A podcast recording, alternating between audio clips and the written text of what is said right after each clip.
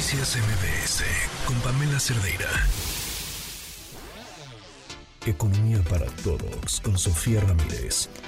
Sofía, ¿cómo estás? Muy buenas tardes.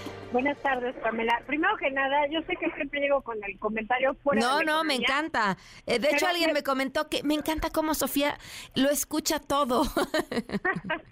No, bueno, es que acabo de ver un video de Pamela Cerdeira en Instagram donde hace una reflexión que dice claramente el cómo atendemos los baños públicos es un reflejo de nosotras como sociedad. Sí. Y creo que ese tema, o sea, Pamela Cerdeira decía, y bueno, en tercera persona, porque es, es un personaje muy particular, esa periodista en Instagram hace comentarios particulares distintos a los que hace Pamela Cerdeira en el radio. Y aquí el fondo del asunto está en, las fiscalías no tienen papel del baño, la UNAM no tiene papel del baño, el Centro Nacional de las Artes lo guarda con candado. Al final del día, como bien decía esa periodista Pamela Cerdeira en Instagram, decía, es que si todos cuidáramos el baño como lo decimos cuidar en Twitter, bueno, los baños estarían como los de Japón, estarían limpios, calientitos, bonitos, la gente no chorrearía. Pero además, esta parte con la que cierras, Pam, el- la reflexión. Esa, sí no la dije aquí. no, Vas. necesitas una una persona que esté en la puerta verificando la genitalia de la gente. ¿Es en serio? No puedo creerlo. Oye, pues Así. es que es, lo, es el argumento, ¿no? Y, y pienso, o sea, ta- a ver, muchas per- las personas no binarias, o sea, ¿tú cómo sabes que alguien es un hombre o una mujer? ¿Cómo sabes que tiene alguien entre las piernas? Son tus meros prejuicios. Entonces, ¿las vas No, a revisar? No, no, es que me- yo soy una mujer que en general me reconocen como mujer. Yo me puedo identi- identificar como una mujer eh, de género fluido, pero tengo el pelo corto y aún así en, en el súper se me acerca la gente y me dice, ¿eres hombre o mujer? Claramente traigo dos niños y me visto, pues no sé, como persona, pantalones, Como tenis, persona, ¿no? sí. Y, y, y a la gente le importa mucho eso. Puedo entender cuando vienen desde un, un ámbito de curiosidad, pero yo no quiero pensar en las personas intersexuales, las personas que realmente, o sea, ¿qué- qué- ¿en qué estamos pensando? ¿En qué momento el mundo se divide en personas con vulva o en personas con pene? No, Pero ¿qué, bueno, qué obsesión tenemos con los genitales de las otras personas? Es muy impresionante, Pamela, es sumamente impresionante. Pero bueno, ve- veníamos a hablar del paquete económico hasta que la senadora Juan desea. Vamos, escuchemos cómo vienen los dineros, una una mirada a temas, los temas más importantes. Sí, porque el otro día siento que nos quedamos eh, cortas un poco de tiempo, pero a ver, hay una parte muy importante en la parte del endeudamiento. Yo les decía que íbamos a tener que dar tarjetazo. Yo sé que suena pues muy muy cómico, ¿no? Así de, ah, pues, vamos a completar el gasto con tarjetazo y luego a ver cómo nos lo hacemos para pagar entre las mensualidades y los intereses, pero pues al final cuando piensas que eso es el dinero de las personas y empiezas a ponerle proporción, mira, yo estaba intentando como justamente entender a qué equivale. Y si tú lo empiezas a ver como tenemos un gasto de 9 billones de pesos pensados para el próximo año y tenemos un ingreso pensado de 7.3 billones, ¿no? Ahí es donde te decía que tenemos garantizado el 80% del ingreso, el otro 20 no. Pero esos 9 billones, ¿cómo los estamos gastando? Entonces, por ejemplo, en salud estamos gastando un billón de pesos, es una novena parte de todo el gasto. Luego, en educación estamos gastando otro billón de pesos. Ahora, ¿cómo adentro de salud y adentro de educación? Adentro de salud hay mucha gente que ha leído como que eh, el IMSS, el, rubro, el, el sector salud como cabeza de sector tuvo una merma en el gasto que se le asignó.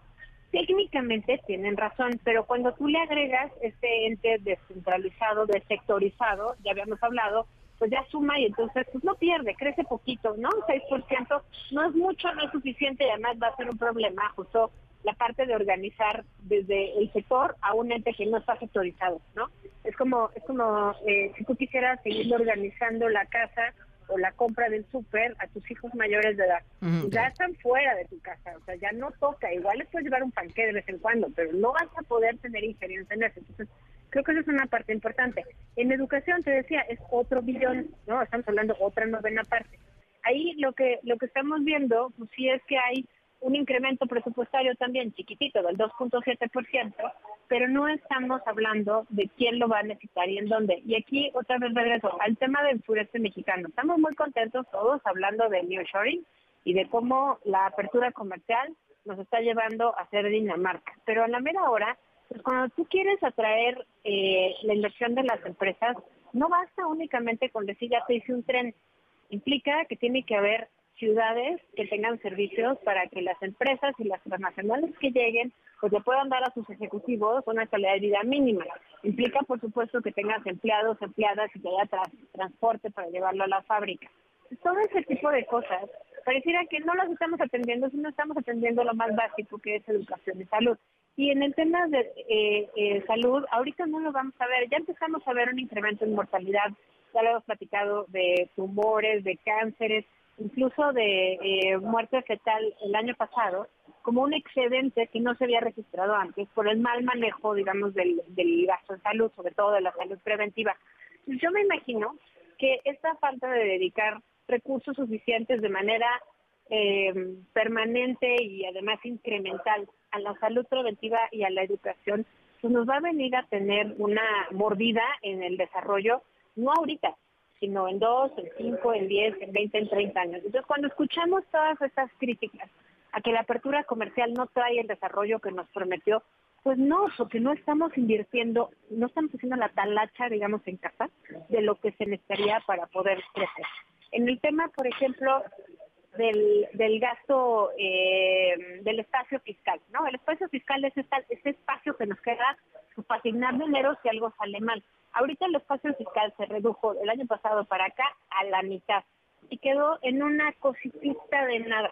El 80% del gasto se encuentra comprometido ya en pensiones, en gastos federalizados, es decir, lo que le damos a los estados como federación, y en el costo de la deuda.